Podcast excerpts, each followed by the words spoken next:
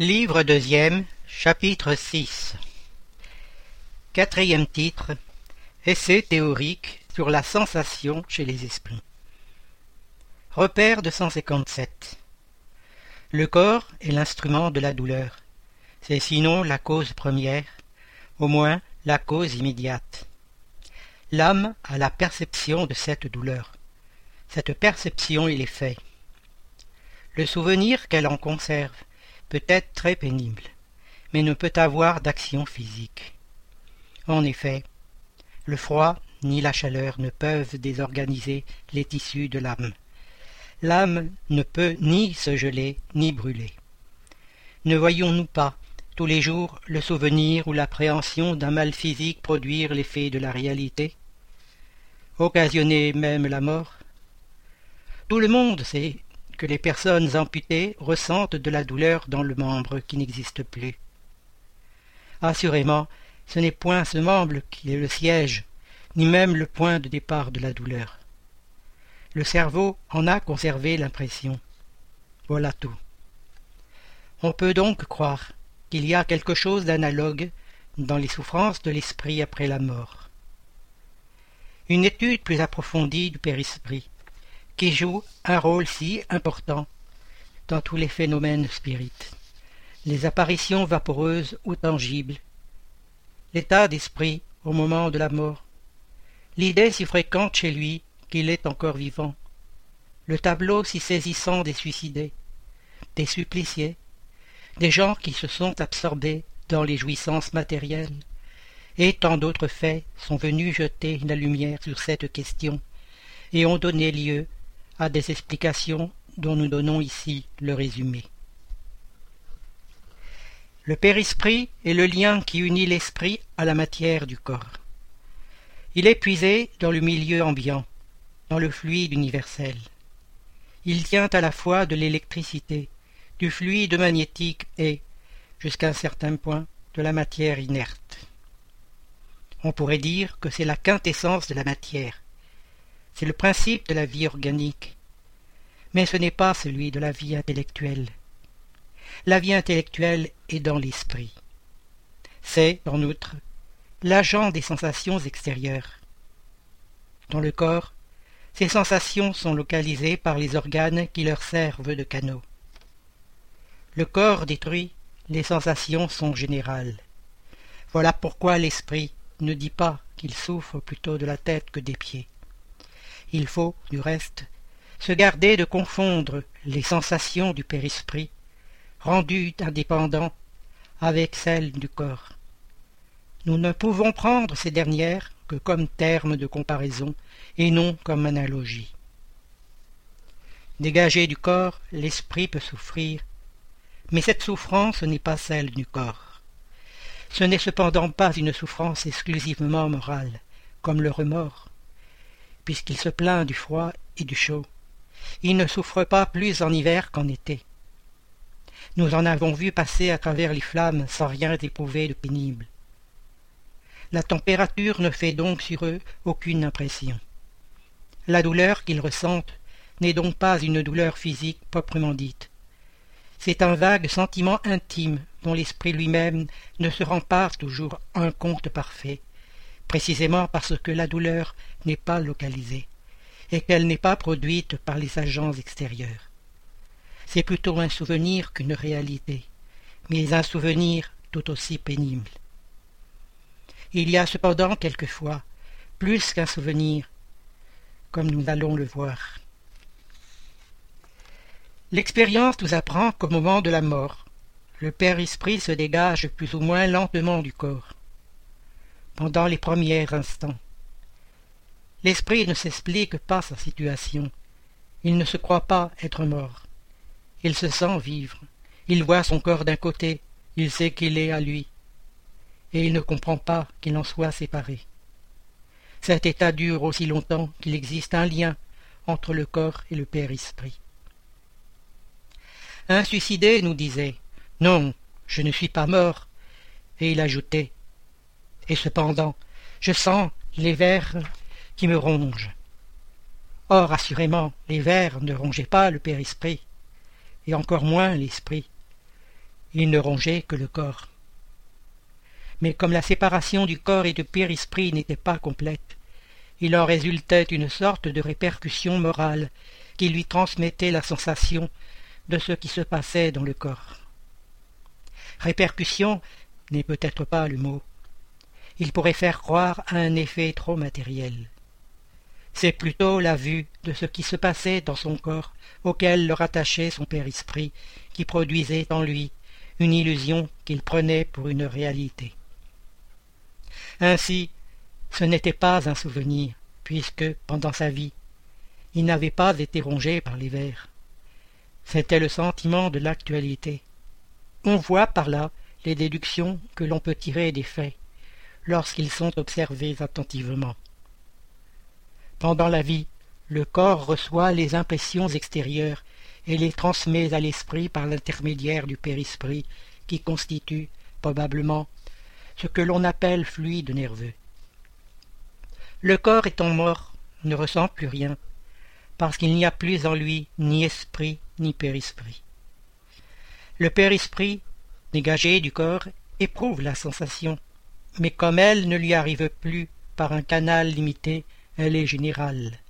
Or, comme il n'est en réalité qu'un agent de transmission, puisque c'est l'esprit qui a la conscience, il en résulte que s'il pouvait exister un périsprit sans esprit, il ne ressentirait pas plus que le corps lorsqu'il est mort.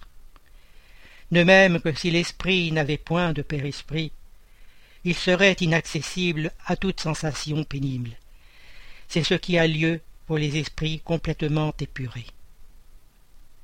Nous savons que plus il s'épure, plus l'essence du père-esprit devient éthérée. Nous, il suit que l'influence matérielle diminue à mesure que l'esprit progresse, c'est-à-dire à mesure que le père-esprit lui-même devient moins grossier. Mais, dira-t-on, les sensations agréables sont transmises à l'esprit par le père-esprit, comme les sensations désagréables. Or, si l'esprit pur est inaccessible aux unes, il doit l'être également aux autres. Oui, sans doute, pour celles qui proviennent uniquement de l'influence de la matière que nous connaissons. Le son de nos instruments, le parfum de nos fleurs ne lui font qu'une impression. Et pourtant, il y a chez lui des sensations intimes d'un charme indéfinissable, dont nous ne pouvons nous faire aucune idée, parce que nous sommes, à cet égard, comme des aveugles de naissance, à l'égard de la lumière. Nous savons que cela existe, mais par quels moyens? Là s'arrête pour nous la science.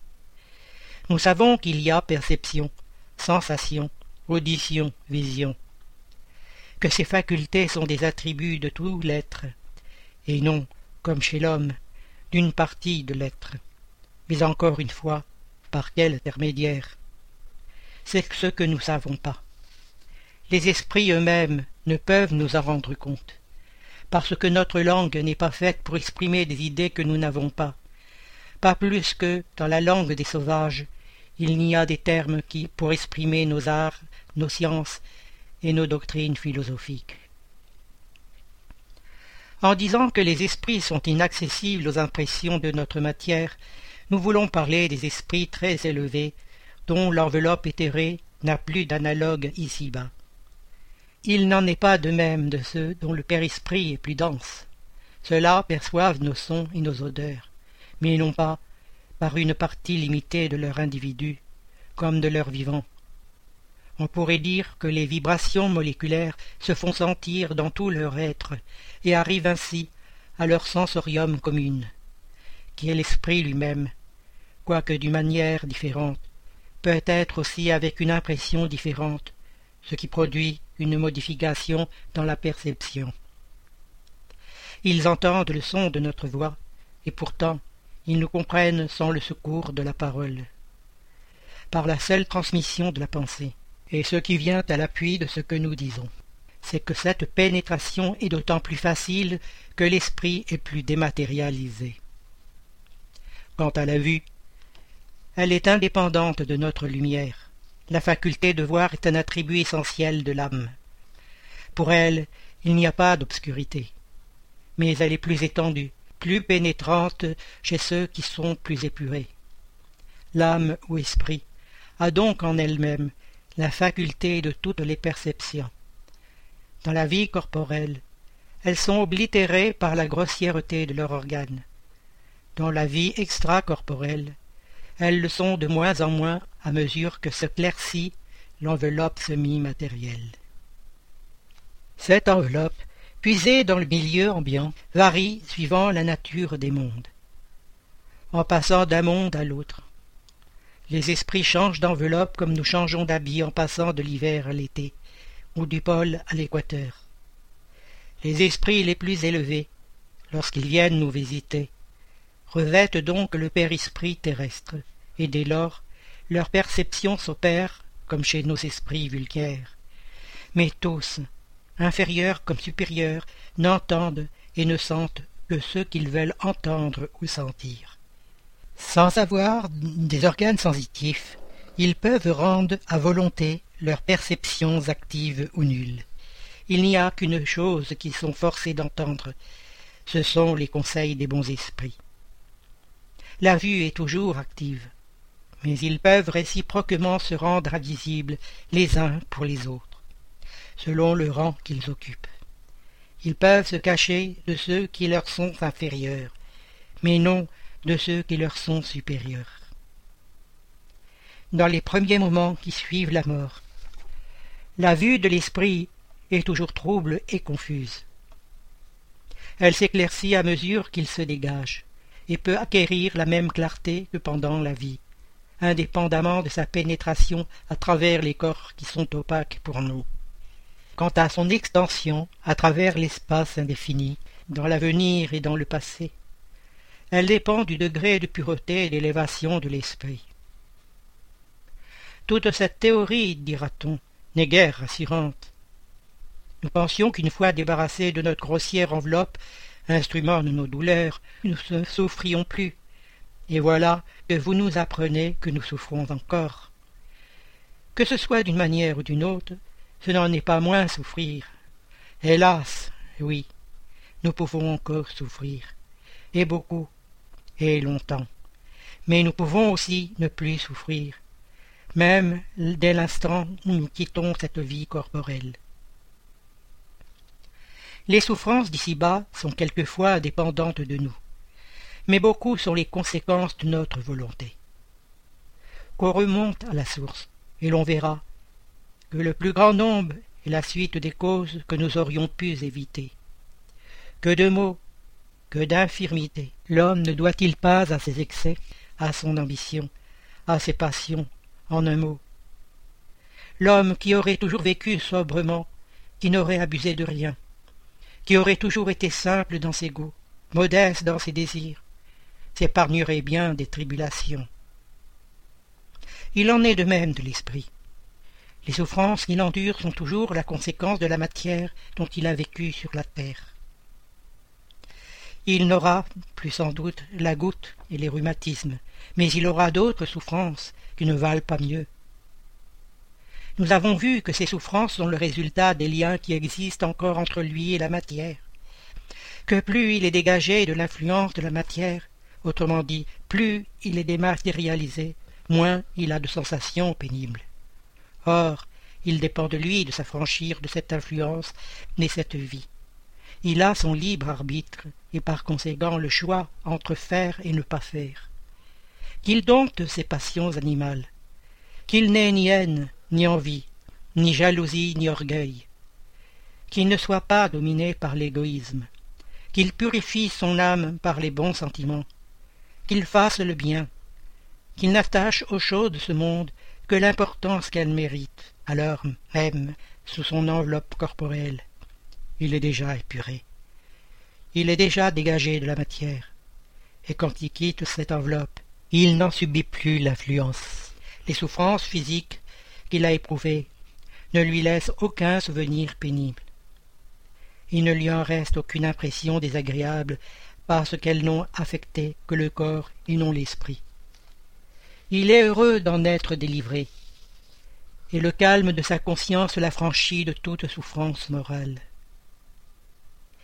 Nous en avons interrogé des milliers, ayant appartenu à tous les rangs de la société, à toutes les positions sociales.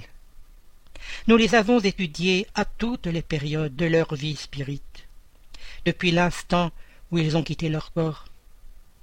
Nous les avons suivis pas à pas dans cette vie d'outre-tombe, pour observer les changements qui s'opéraient en eux, dans leurs idées, dans leurs sensations, et sous ce rapport les hommes les plus vulgaires ne sont pas ceux qui nous ont fourni les sujets d'étude les moins précieux. Or, nous avons toujours vu que les souffrances sont en rapport avec la conduite dont ils subissent les conséquences, et que cette nouvelle existence est la source d'un bonheur ineffable pour ceux qui ont suivi la bonne route, d'où il suit que ceux qui souffrent, c'est qu'ils l'ont bien voulu, et qu'ils ne doivent s'en prendre qu'à eux, tout aussi bien dans l'autre monde que dans celui-ci.